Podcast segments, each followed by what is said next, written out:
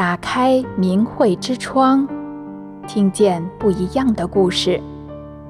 听众朋友您好，我是朱莉，欢迎您收听明慧故事节目。俗话说：“江山易改，本性难移。”我们今天故事的主人公是一个从小就好勇斗狠、整天打架的假小子。结婚后，他是不受疼爱的妻子，不得欢心的媳妇。本来打算生下孩子就离婚的他，命运却不顺他的意。又给了他一个逆境，可是没想到他却因此而因祸得福，整个人生发生了巨变。下面就让我们一起来听听他的故事。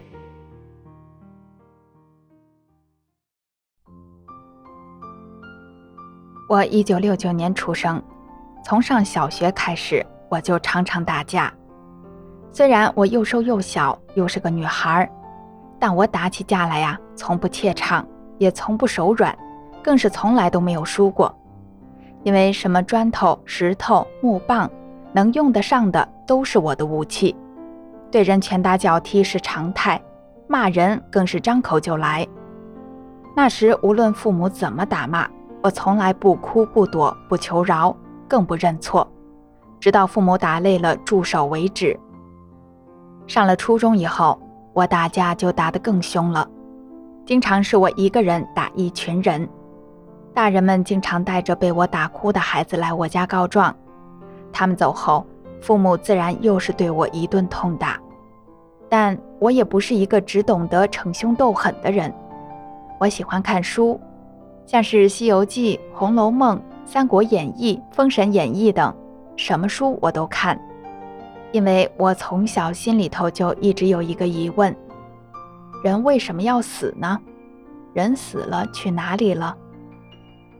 那时候谁家有人去世了，我都会跟着送葬的人一起哭，为人生命的短暂而伤心。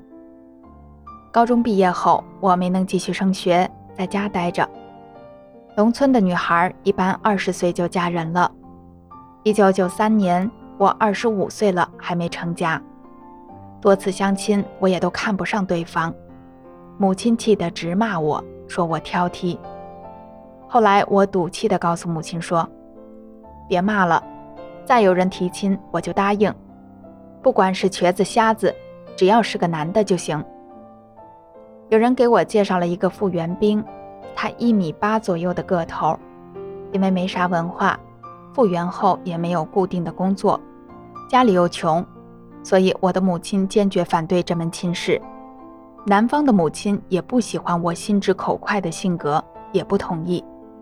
尽管如此，三个月后我们还是结婚了。结婚后我才知道，原来丈夫每天就是赌博混日子。婆婆家只有两间平房，家里还有公公、婆婆和未婚的小姑子，我们就住到了丈夫的大哥家。结婚后，丈夫天天都出去赌钱，连结婚时我母亲给我的四百元钱，在婚后的第二天就被他骗去赌钱输掉了。丈夫赢钱时就买一些吃的，输了呢就空手而归。婚后不久我就怀孕了，但我想吃点水果都很难，因为丈夫不喜欢吃水果，他也就不买水果。丈夫在家里也不与我多说话，我问他什么，他都不吱声。我话说不到三句，他就烦了，说我磨叽。丈夫有时在外面过夜，回来也不允许我问，家里的什么事他都不管，每天回家都要喝白酒。我在家里过得怎么样，他也不闻不问。而我的婆婆呢？她在外人眼里是个满脸微笑，谁家有事都帮忙，能说会道的人。但是婆婆一见到我，她的笑脸就凝固了。我去婆婆家时，要是家里有外人，婆婆会笑呵呵地与我说两句话，还会跟别人夸一下我。可是在我丈夫眼前，婆婆总是说我不好，导致丈夫时常跟我吵架。我也因此怨恨婆婆，就不去婆婆家了。我的娘家与婆家相距六十公里，我母亲偶尔会来看我，但是我心中的苦不能告诉她。我的婆婆老说我不听话，说我啥活也不干，也不上班。后来，索性我也破罐子破摔，真的啥也不干了。最后，丈夫跟我商量决定，好聚好散。孩子出生后就离婚，生男孩留给他，生女孩我带走。所以，在这个人生地不熟、连个说话的人也没有的婆家，我被压抑得快要疯了，就只等着孩子出生后离开这里。一九九五年，女儿满一周岁时，我与丈夫决定隔天就去办离婚手续。可是第二天早上，邻居因为胸闷、后背疼、喘气费劲儿，让丈夫带她去结核病院拍 X 光片检查。丈夫的舅舅当时在结核病院上班，拍片不用花钱，所以他们两个都做了检查。没想到结果出来后，邻居没病。丈夫却被查出了结核病。丈夫从医院回来就耷拉脑袋了。这种情况下，我决定让丈夫先治病，病好以后再离婚。结核病人每天要吃药，那些药会刺激肝和肾，所以必须吃好吃的来减轻药物对体内器官的刺激。可是家里穷得叮当响，哪有钱买好吃的呀？于是我决定出去工作，我打算让婆婆在我上班时帮忙带孩子，可是婆婆坚决不帮忙。没办法，我只好把孩子送到六十公里外的娘家，这样我变成只能在过年和放假时才能看女儿。因此，我对天天打麻将却不愿帮我的婆婆产生了很大的怨气。我去一个批发商场卖鞋，每个月六百元工资。中午还得自己买饭吃，工作时间从早上六点半到晚上五点半，很辛苦。为了挣钱，我不坐公车，丈夫弄来一辆旧的自行车，我每天骑着它去上班。那几年夏天的雨水特别多，下雨时即使披着雨衣，身上也都是湿透的，又冷又饿。冬天地面上结冰，骑车容易摔倒。我身上经常摔得青一块紫一块的。中午吃饭，我也只是凑合买五毛钱的咸菜，一元钱的花卷儿。那时候我经常吃花卷儿，因为花卷儿里面有油，吃起来比馒头能经得住饿。每个月我给自己留一百元钱吃饭，给丈夫五百元，让他买自己喜欢吃的，这让我丈夫很感动。我在商场卖货，骂人是常事。根本就憋不住，有时还会跟顾客打起来。一九九七年的一天早上，我擦完鞋柜上的鞋，看到对面服务员正在看书。因为我从小就喜欢看书，就向他借。没想到他说：“这书你看不了。”我问：“为啥？”他说：“你整天又发脾气又骂人的，这是修佛的书，你能看进去吗？”我说：“我家三代人都信佛。”借我看看，可他说啥也不借给我。第二天早上，我擦完鞋、洗完手，就跑到他的柜台里去抢那本书。我告诉他，今天书给我看也就罢了，不给我看，谁也别想看。他赶紧说：“给你看，给你看，你好好看看。看完了，你要是不信，可千万别骂呀，对你不好。”我说：“拿来吧，我不骂。”我一看，书名是《法轮功》，书的页数不多，再加上早上没客人来，一上午我就看完了。我把书还给他，告诉他，这书太好了，我也想练法轮功。他说：“你天天骂人，怎么练？”我说：“我改呀，我一定改。”那天起，我连续九天晚上下班后都去他家，看了法轮功师傅的讲法录像，学会了五套功法。还得到了《法轮功》这本书。通过读书看录像，我明白了，德是个好东西，修炼长功全靠它。在服务行业工作时，打架骂人都会给人家德，就连瞪人一眼都是德，所以就得改掉这些坏毛病。刚修炼不久，有一天早上，我刚擦完鞋，有一个男顾客站在柜台前，我急忙热情的招呼。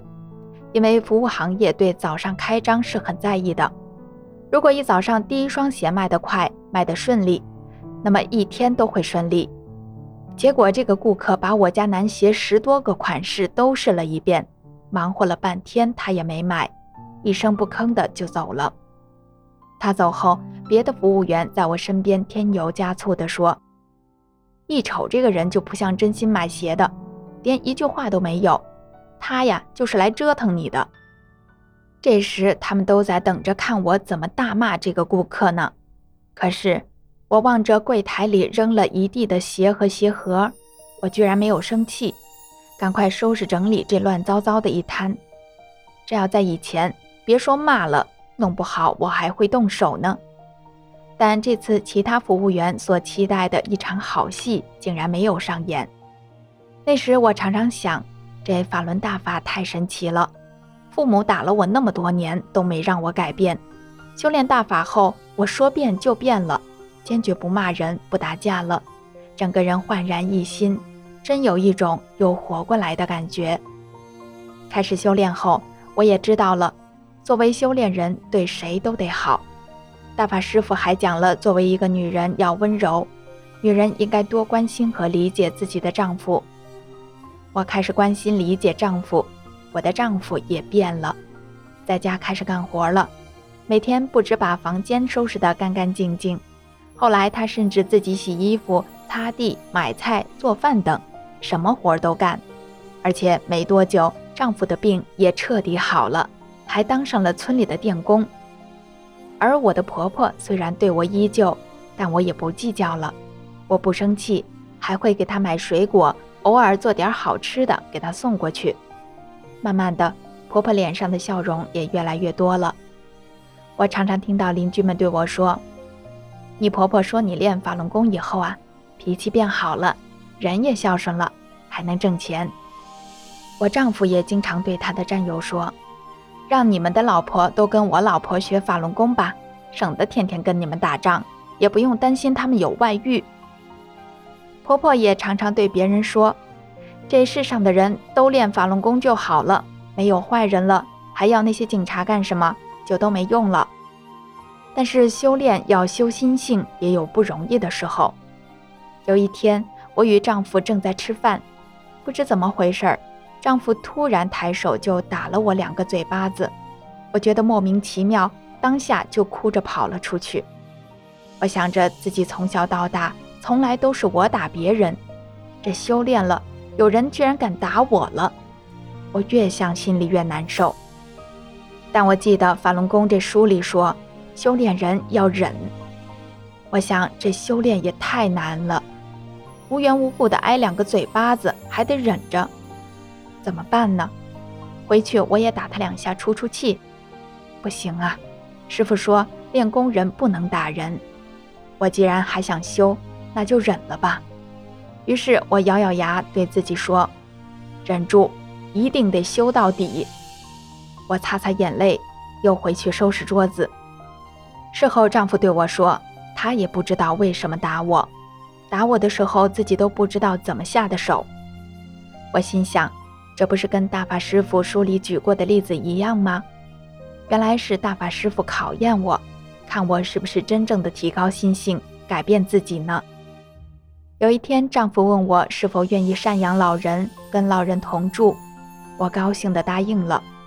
我们与公公婆婆一起住后，家里的花销大部分都是我们出的。从那以后，丈夫的二哥几乎每天早上都来吃饭。二哥开车拉客，每天也有一定的收入，但他来吃饭从不买任何东西，不花一分钱。每次吃饭的时候还要训我。今天的菜不好吃，咸了、淡了，酱油放多了，菜的颜色不好看，饭太软了，汤太淡了，这菜切得不好看，吃起来不入味儿。婆婆问二哥为什么不在自己家里吃饭，他说来这里吃饭是给我们面子。婆婆向二哥要养老费，一个月三十元，他也不给。婆婆有两亩菜地。早先曾打算给我们盖个小房，种点菜过日子，但是二哥天天找婆婆要这块地，软磨硬泡，软硬兼施。婆婆和我们商量后，把这块地给了他。二哥想在地里多盖一些房子，等到政府或开发商占地拆迁时，能得到很多补偿。但因为二哥手里没钱，便公开地对别人说：“谁到他地里盖房，等到占地以后，补偿的钱一家一半。”可是没有人搭理二哥。丈夫看二哥太没面子，就拿出家里所有的钱，在那块地里盖了个大棚、车库，还有房子。二哥二嫂当时都说，占地补偿的钱我们两家一家一半。可是后来占地时，二哥二嫂一字不提当初的承诺，补偿的钱拿到手后就搬家走了。